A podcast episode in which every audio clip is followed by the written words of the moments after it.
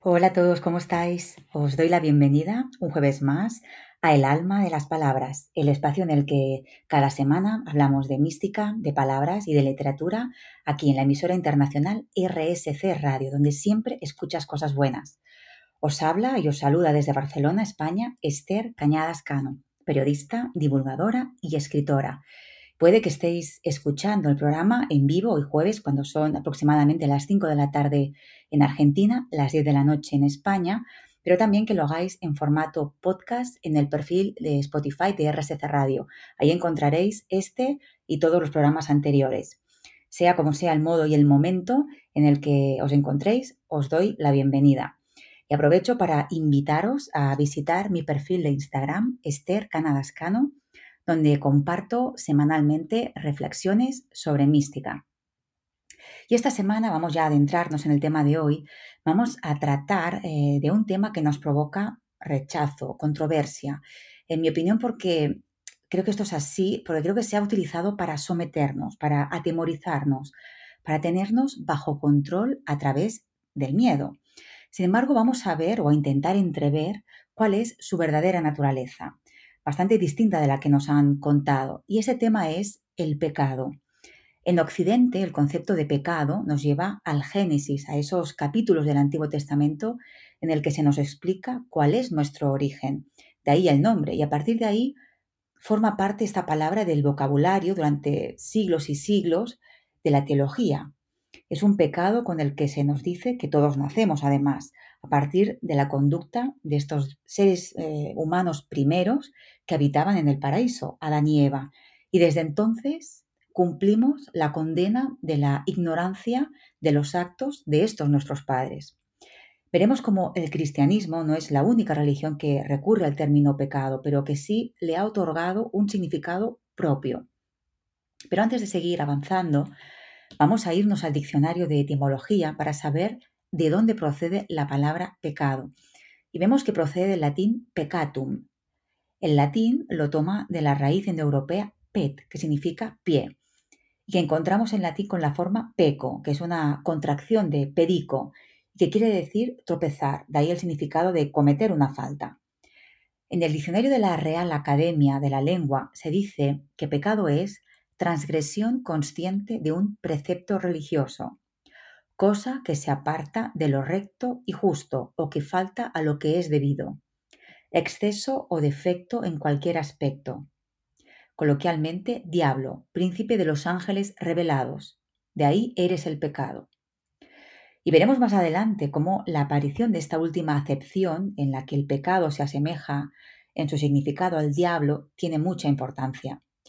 En el Antiguo Testamento, para designar el pecado, se utiliza un término griego que es hamartia, que es el mismo que en latín se traduce como error, con el sentido de traspasar los límites de lo justo, fallar. El concepto hace referencia a vivir al margen de lo esencial debido a una actitud errónea, no consciente, o de la ignorancia, del desconocimiento. De ahí que en la tragedia clásica griega se la relaciona con la ceguera, el destino fatal del ser humano, y en las religiones mistéricas, que es en el mundo grecorromano, era la gnosis. El conocimiento era, por tanto, el remedio para la culpa. Jamartia, por tanto, se refiere a la relación de Dios con el ser humano, dado que se establece lo que es justo e injusto. La raíz del pecado sería la desconfianza, la ruptura con Dios. En el Génesis encontramos el origen del pecado, como decíamos, porque es ahí de donde deriva la historia de este concepto que tanto nos ha condicionado, porque de ahí deriva también la idea de pecado original, es decir, de pecado en nuestros orígenes, o lo que es lo mismo, que solo por nacer ya somos pecadores. En este texto se dice que Eva y Adán están en el paraíso, en el huerto del paraíso, rodeados de árboles. Dios les dice que pueden comer del fruto de todos ellos, excepto de uno que es llamado el árbol de la ciencia del bien y del mal, y que eviten comer porque si lo hacen morirán. Es toda una prueba de fidelidad y de confianza, de obediencia, que es esa mezcla de, de estas dos cosas.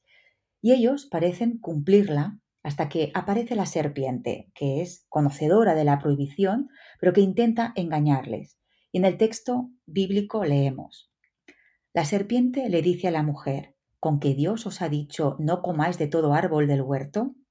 Y la mujer respondió a la serpiente, Del fruto de los árboles del huerto podemos comer, pero del fruto del árbol que está en medio del huerto, dijo Dios, no comeréis de él ni le tocaréis para que no muráis.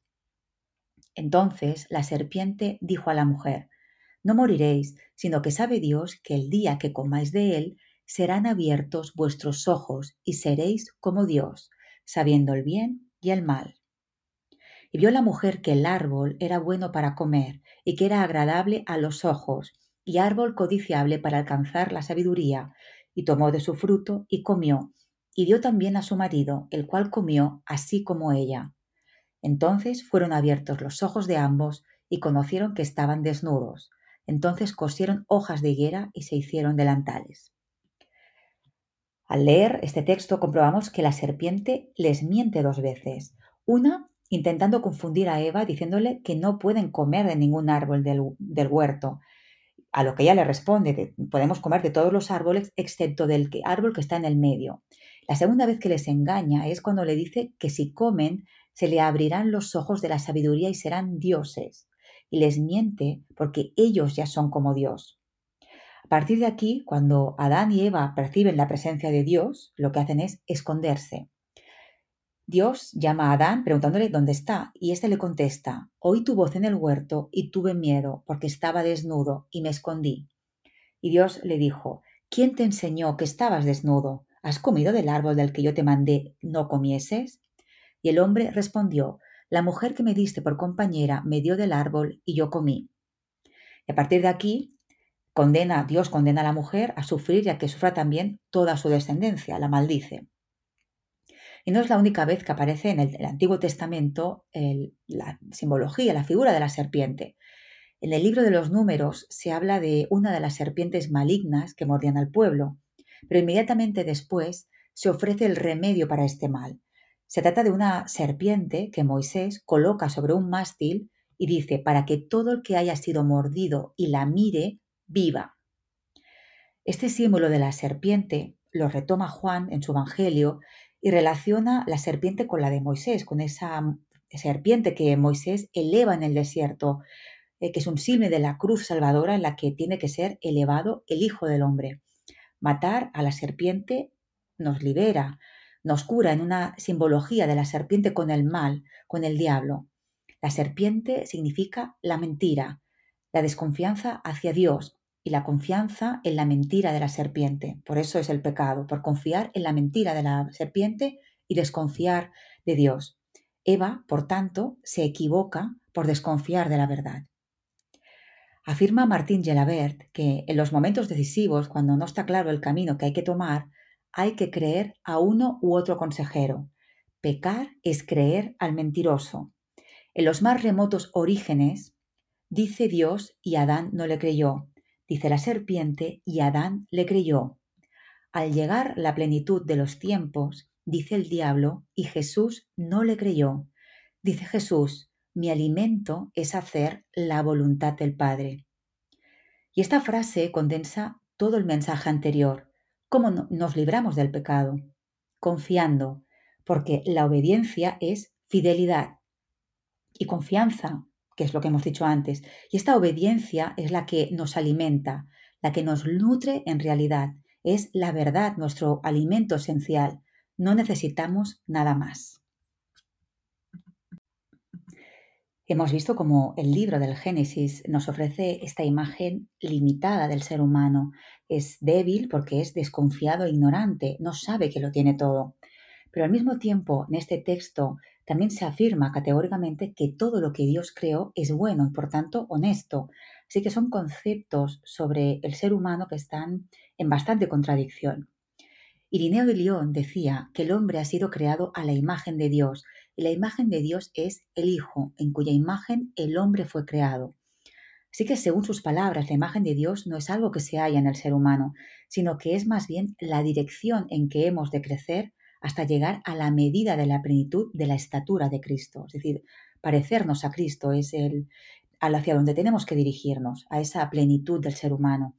Este concepto de crecimiento juega un papel importante en el pensamiento de Ireneo, pues según él, Adán no fue creado perfecto, en el sentido de que desde su propia creación es lo que Dios le llama ser, sino que fue creado para desarrollarse y crecer en esa imagen de Dios que es el Hijo. Para Irineo, Adán no era más que el comienzo del propósito de Dios en la creación. En ese sentido, Adán era como un niño y su propósito estaba en el desarrollo, en el crecimiento, que le llevaría a una relación con Dios cada vez más íntima. Estaba en, camino, en proceso. Además, este crecimiento no era algo que Adán debía hacer en sí y de por sí, sino que habría de ser también parte de la obra creadora de Dios, es decir, formar parte del proyecto creador de la divinidad.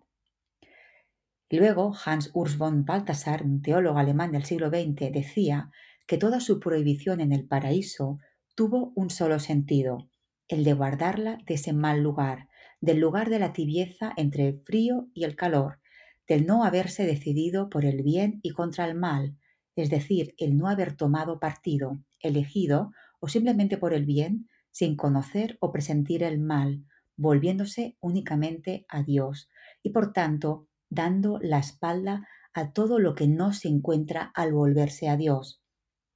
El bien que se ama, que está totalmente presente al que lo ama, evita a éste toda elección. Él es el que está decidido, a quien no le queda otra elección, el que experimenta en ello toda su libertad y liberación. Esto es, cuando elegimos, ponemos conciencia en lo que amamos. Eso es lo que nos aferra a eso que amamos. Estamos convencidos, seguros sobre nuestro amor. Y eso nos libera porque lo hacemos desde la libertad, sin estar constreñidos. El poder elegir libremente, sin condicionantes, nos convierte en seres maduros capaces de decidir, de pensar por nosotros mismos. Y ahí la lección. San Agustín también reflexiona sobre el pecado y explica la gracia de, gracia que es Cristo en función del pecado. Él afirma que la libertad es lo que define la relación del ser humano con Dios. Sobre el Génesis escribe, a tres se reducen las sentencias sobre el paraíso. Una, la de aquellos que solo quieren que se entienda el paraíso de un modo material otro las de los que únicamente la entienden en sentido espiritual, y por fin la tercera, la de aquellos que toman el paraíso en ambos sentidos, unas veces en lo material y otras en sentido espiritual. Yo lo diré brevemente, confieso que me agrada la tercera. Y para muchos teólogos católicos sucede lo, mismo, se declinan por la tercera. El Génesis sería un escrito simbólico que narra hechos acaecidos. Y una narración similar a lo que sucede en el Génesis, en esa pérdida del paraíso, la vamos a encontrar también en el Corán. El pecado original o de los orígenes, y por extensión todo pecado, es la ruptura del hombre con Dios. Rompo porque no me fío. La incredulidad es la fuente de todo pecado, decía Lutero. Es el enfrentamiento entre dos palabras, la de Dios y la de la serpiente, en la que la desconfianza por parte del ser humano provoca desobediencia. Según Martín Gelabert, el error o el pecado radicó en querer ser como Dios sin Dios, en no reconocer que dada su limitación, sólo podía divinizarse por gracia. Es decir, que la equivocación está en no querer ser semejante a Él por Él, es decir, a través de Él, en no querer divinizarnos mediante su acción, mediante atravesar la divinidad con su mediación, sino tratando de ser semejante a Dios por uno mismo. Hubieran podido ser lo mejor, es decir, como dioses, manteniéndose obedientes a su verdadero y soberano principio, que se constituye en ellos mismos para no se constituye en ellos mismos por soberbia. Estos dioses no son dioses por su verdad, sino por la participación del Dios verdadero, el ser humano quiso construirse a sí mismo, alejándose de Dios, sin la mediación de Dios, es decir, desligándose de la fuente de la vida. Afirmaba Kierkegaard que al perder a Dios se pierde el yo. Carecer de Dios es carecer de yo, es decir, eh, quien, es Dios quien nos constituye y somos en cuanto que estamos en relación con Él. Abandonar a Dios es acercarse a la nada. El pecado original es la situación del hombre solo consigo mismo, abandonado a sus fuerzas. La expulsión del paraíso es la pérdida de la armonía con Dios y con el mundo, pero también entre Adán y Eva. Adán acusa a Eva y ninguno de los dos quiere asumir su responsabilidad ni reconocer la culpa. Y esto no es una consecuencia ajena al pecado, porque ha excluido a Dios, he excluido a Dios de mi vida para quedarme con mi propio yo. Y el pecado, una vez cometido, muestra que es una mentira. Juan el Evangelista decía, el demonio es el padre de la mentira. La serpiente les había prometido que se les abrirían los ojos para conocer el bien y el mal. Y así es, pero no para conocerlo, sino para conocer que estaban desnudos. Una desnudez que no tiene nada que ver con la concupiscencia, sino con la indignidad en la que se convierte Adán al pecar. Su desnudez es darse cuenta de que está desnudo, es decir, de que tiene mala conciencia, por eso se oculta ante Dios, tiene vergüenza. La más llamativa consecuencia del pecado es la angustia por la muerte, y no es una muerte física o corporal, sino espiritual. Es la consecuencia del abandono de Dios. Sin embargo, pese a todo esto, el pecado también está relacionado con la esperanza. La revelación del mal va acompañada de la esperanza, porque de lo contrario sería insoportable para nosotros. Pese al pecado, los seres humanos no dejan de ser los protegidos de Dios. De hecho, la serpiente nos tienta y nos engaña para dañar indirectamente a Dios. Dios está tan profundamente enamorado de nosotros que sufre cuando sufrimos. Pero somos seres débiles y la serpiente lo sabe. Somos el punto débil de Dios. La divinidad jamás nos abandona y envía a Cristo para enseñarnos y liberarnos. El ejemplo de su amor incondicional y fiel hacia nosotros está encarnado en la figura de Cristo. Con su llegada aparece la posibilidad de la victoria, de la redención, de la fuerza de la eliminación del pecado. Si Cristo es el ejemplo a seguir, es algo que debemos hacer libremente. Es decir, la incorporación a Cristo exige ser ratificada personalmente y desde la libertad. La incorporación al poder del pecado, que está ahí desde siempre en el mundo y que nos influye aún sin quererlo porque formamos parte de este mundo, también requiere ser ratificado personalmente. Es decir, en todo momento se nos pide que nos posicionemos. Juliana de Norwich, la mística inglesa, rompe con esta imagen degradada del ser humano a raíz del pecado y escribe en el libro de Visiones y Revelaciones.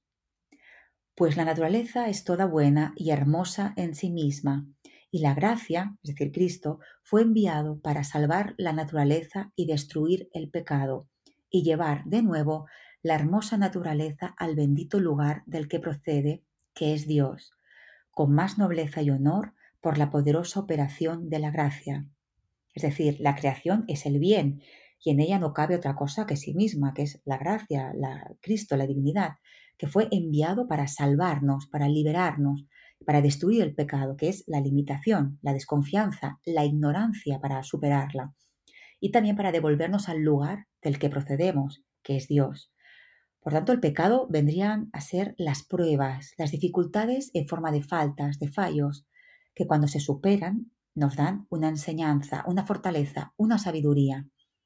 Nos elevan porque al superarlas ya no las necesitamos. De ahí que diga que cuando regresemos al lugar del que procedemos, no lo haremos del mismo modo que partimos, sino con más nobleza y honor por la poderosa operación de la gracia. Pero en cualquier caso, todo se logra gracias a la mediación de la divinidad, a la gracia. Por tanto, el pecado podría tener una función evolutiva si se comprende el error y se desea enmendarlo. Su existencia no es una creación divina, sino el resultado de nuestra libertad como seres humanos. En otro texto, Juliana de Norwich escribe, Oh miserable pecado, ¿qué eres tú? No eres nada, pues vi que Dios está en todo y a ti no te vi. Y cuando vi que Dios ha hecho todo, no te vi. Y cuando vi que Dios está en todo, no te vi. Y cuando vi que Dios hace todo lo que se hace, lo más grande y lo más pequeño, no te vi. Y cuando vi a nuestro Señor Jesucristo sentado tan honorablemente en nuestra alma, y que ama y se deleita y gobierna y guarda todo lo que ha hecho, no te vi. Y así tengo la certeza de que tú eres nada, y todos aquellos que te aman y se deleitan en ti y te siguen y de manera deliberada terminan en ti, tengo la certeza de que serán llevados a la nada contigo y eternamente confundidos. Amén por el amor de Dios. Luego añade, y quiero decir lo que es la miseria, como se me enseñó por revelación de Dios.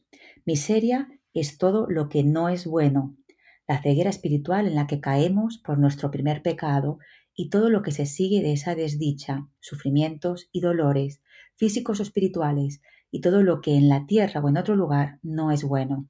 Entonces, con respecto a esto, se puede preguntar, ¿qué somos nosotros? A lo que yo respondo, se prepara de nosotros todo lo que no es bueno, nosotros seríamos buenos. Cuando la miseria es separada de nosotros, Dios y el alma están enteramente unidos, y Dios y el hombre son enteramente uno. Así que en el mundo existe el pecado y el pecado es la limitación. Estamos llamados a superar estos límites, a superarnos, a corregirnos, a bruñirnos, a cincelarnos. El pecado existe del mismo modo que existe el mal, pero estamos llamados a superarlo. Ese es el mensaje de esperanza. Y Juliana no es la única que no cree que seamos pecadores por origen. La mística italiana Angela Volpini afirma, Yo no creo que seamos pecadores, somos seres todavía limitados, sí, porque no hemos llegado hasta el final de nuestro camino, pero estamos dentro de la dinámica del infinito, de la posibilidad, de la plenitud. De la posibilidad porque como seres libres podemos hacer crecer nuestra semilla, trabajar por nuestro futuro. La posibilidad está relacionada con la esperanza. Explorar y explotar nuestra capacidad de posibilidad tiene que ver con la plenitud, con alcanzar nuestro máximo potencial. Somos una semilla divina y de nosotros depende qué hacemos con ella. Esa libertad es también una responsabilidad y en mi opinión eso es lo que nos da miedo. Volpini afirma que el mal existe y que el mal es fruto del pecado. Sin embargo, ella no consigue ver al ser humano como pecador, como malo, aunque cometa maldades. Ella dice que siempre lo ve inocente en su posibilidad, Obviamente tenemos límites y no somos perfectos, pero para poder volvernos perfectos, dice ella, tenemos que tener límites. Es la forma en que lo conseguimos. Así que asumir nuestros pecados es asumir nuestros errores. Y solo intentando enmendarlos, nos bruñimos, rompemos con nuestras limitaciones y nos volvemos más perfectos.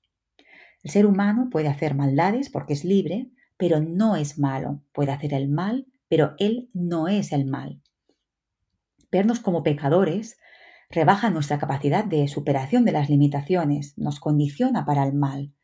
De ahí que Meloni afirme, nos cuesta aceptar que estamos llamados a participar de la misma experiencia y la misma naturaleza de Jesús.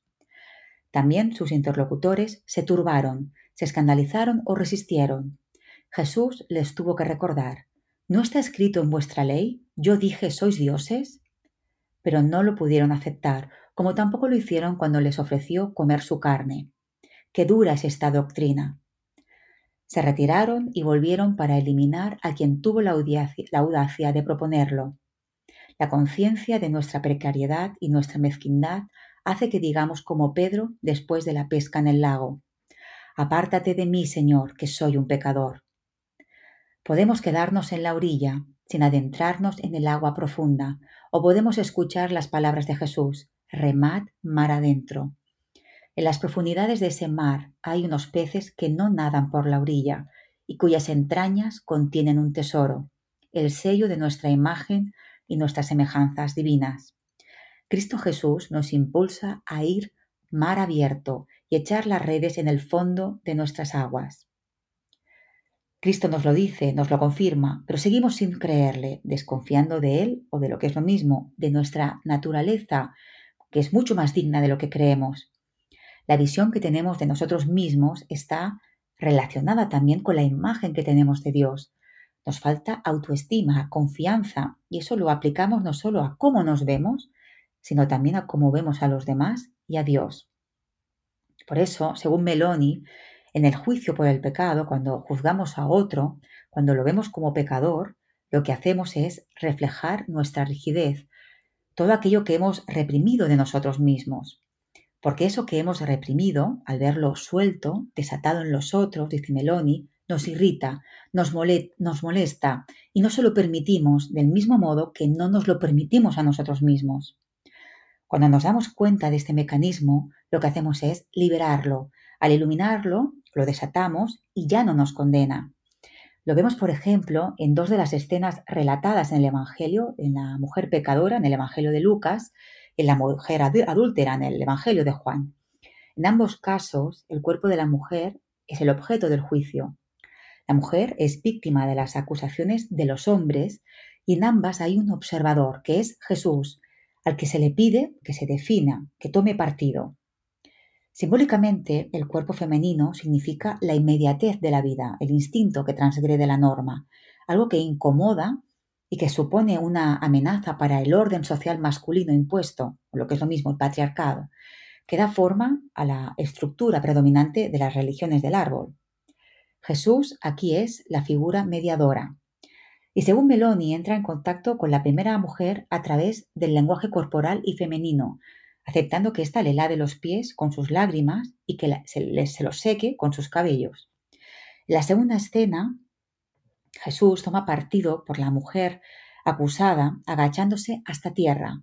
Con este gesto no solo se acerca a ella, sino que también a lo femenino que es la tierra, a la vida que nace de ella antes de que la razón nos aleje, nos extinda y nos convierta en jueces y acusadores de un mundo construido por nuestras ideas.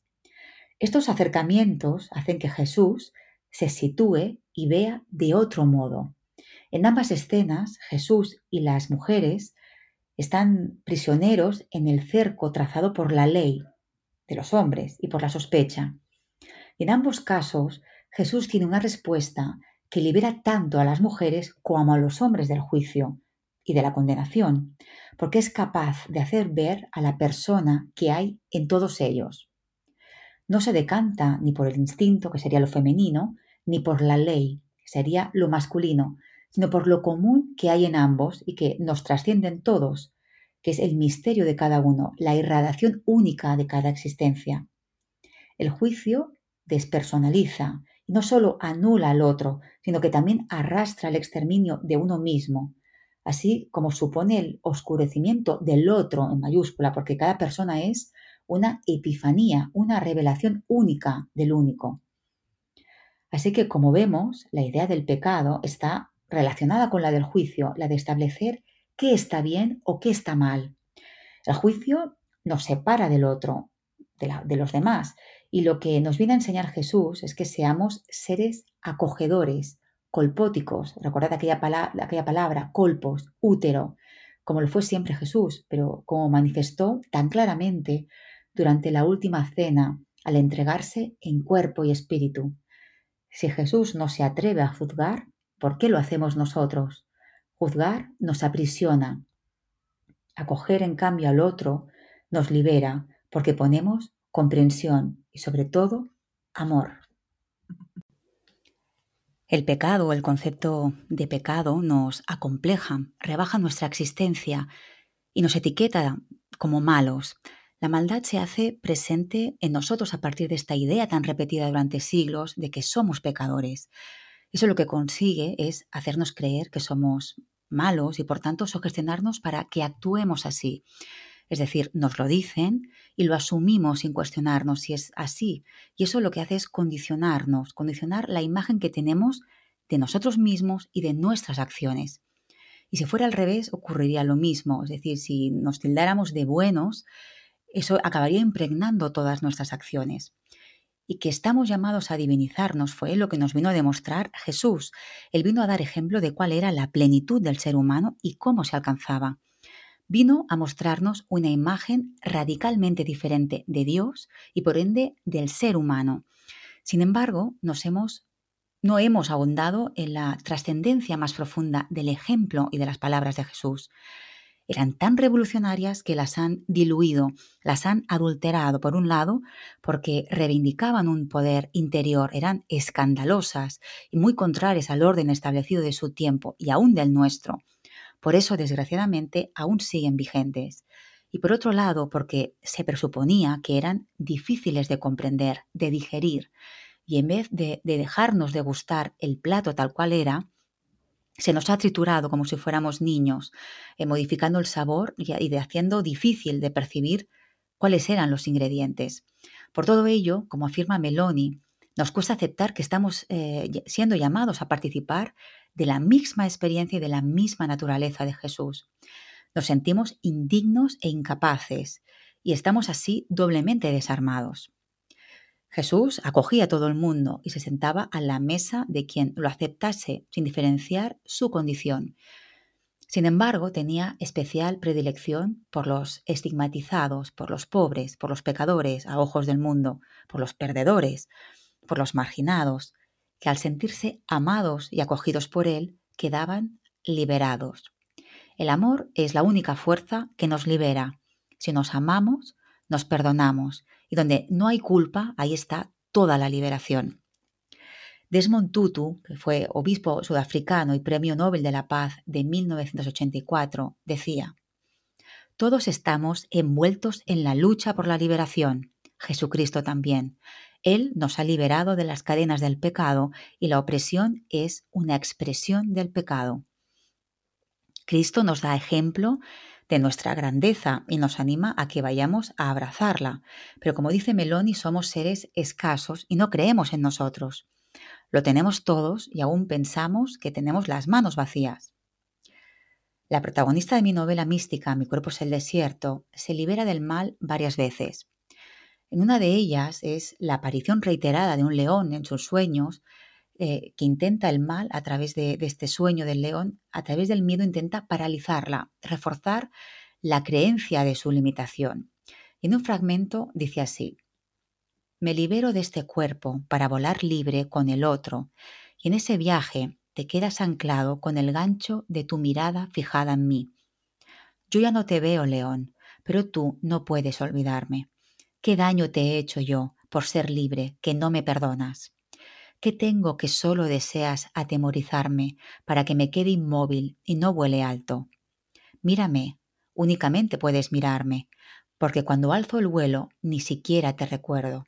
Yo ando ya en otros mundos, pero tú estás atado a esa voluntad de molestarme, de alterar mis posibilidades de vuelo, pero ya ves, no debo cruzar calles ni atajar caminos para esquivarte, solo debo elevarme hasta mirarte desde arriba para ver en tus ojos que estás entre enrabiado y defraudado, porque tu condición te ata y la mía me libera.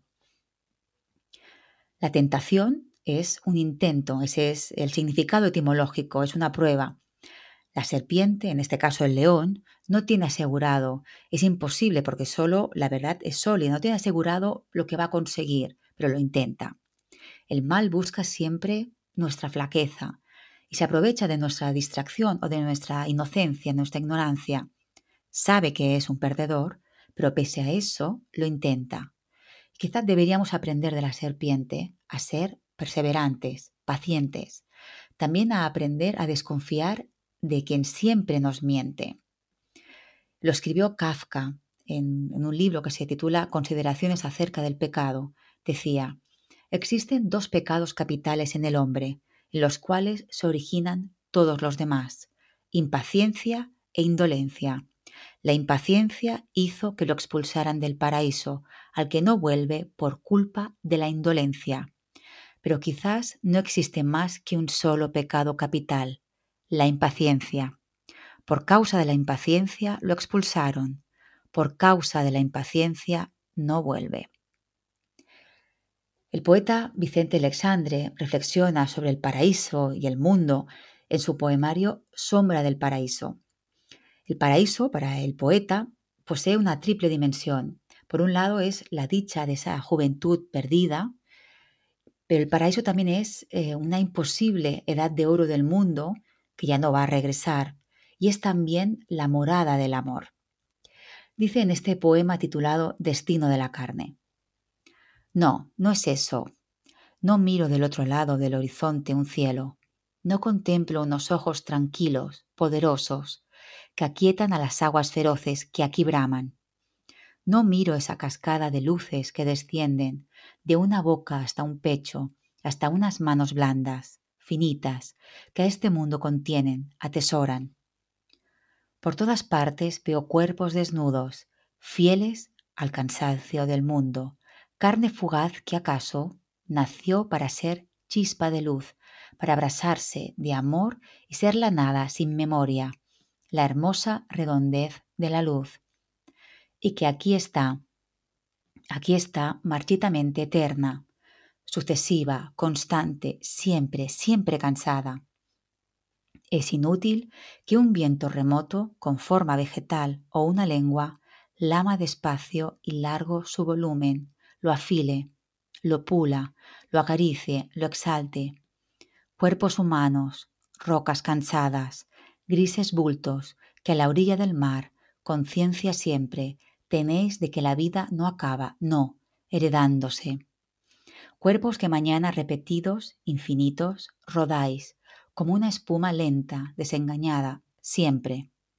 Siempre carne del hombre, sin luz, siempre rodados desde allá, de un océano sin origen que envía ondas, ondas, espumas, cuerpos cansados, bordes de un mar que no se acaba y que siempre jadea en sus orillas. Todos, multiplicados, repetidos, sucesivos, amontonáis la carne, la vida, sin esperanza, monotamente iguales, bajo los cielos hoscos que impasibles se heredan sobre ese mar de cuerpos que aquí vierten sin tregua, que aquí rompen redondamente y quedan mortales en las playas. No se ve, no, ese rápido esquife, ágil velero, que con quilla de acero rasgue, sesgue, abra sangre de luz y raudo escape hacia el hondo horizonte, hacia el origen último de la vida, al confín del océano eterno, que a humanos desparrama sus grises cuerpos, hacia la luz hacia esa escala ascendente de brillos que de un pecho benigno hacia una boca sube, hacia unos ojos grandes, totales, que contemplan, hacia unas manos mudas, finitas, que aprisionan, donde cansados siempre, vitales aún nacemos. Es un poema que destila decepción, desilusión, cansancio vital, dice carne fugaz que acaso nació para ser chispa de luz, para abrasarse de amor y ser la nada sin memoria, la hermosa redondez de la luz. Y aquí está, aquí está, marchitamente eterna, sucesiva, constante, siempre, siempre cansada. Parece como que haya desistido de poder lograr esa chispa de luz que nos conforma, que una vez fuimos, ese paraíso, que esa época dorada que para él parece inalcanzable esa divinización que parece cosa del pasado, de una edad de oro a la que es imposible volver. Y esa desilusión, ese cansancio, nos desarma, lo aleja aún más del objetivo, del sueño. Así que deberíamos creer más en nosotros, creer más en la divinidad para alcanzar eso que somos y que hemos sido llamados a volver a ser, en una versión mejorada, todavía mejor. El pecado no son unas puertas cerradas, no hay lugar para la desesperanza, sino que la corrección nos sirve para la superación de los límites, para asumir que somos mucho más grandes e importantes de lo que nos han contado. Se trata de escucharnos, de omitir las palabras confusas que vienen de afuera y atender lo que nos habla desde dentro. Ahí está la verdad, la confianza y la fuerza. Y así finalizo el programa de hoy. Comienzo por tanto ya a despedirme hasta la próxima semana, hasta el próximo jueves en el que volveremos a estar en el aire a las 5 de la tarde para Argentina, las 10 de la noche para España, para hablar de mística, palabras y de literatura en el alma de las palabras, aquí en la emisora internacional de RSC Radio, donde siempre escuchas cosas buenas. Recuerda que este programa lo puedes escuchar junto con los anteriores en el perfil de Spotify de RSC Radio.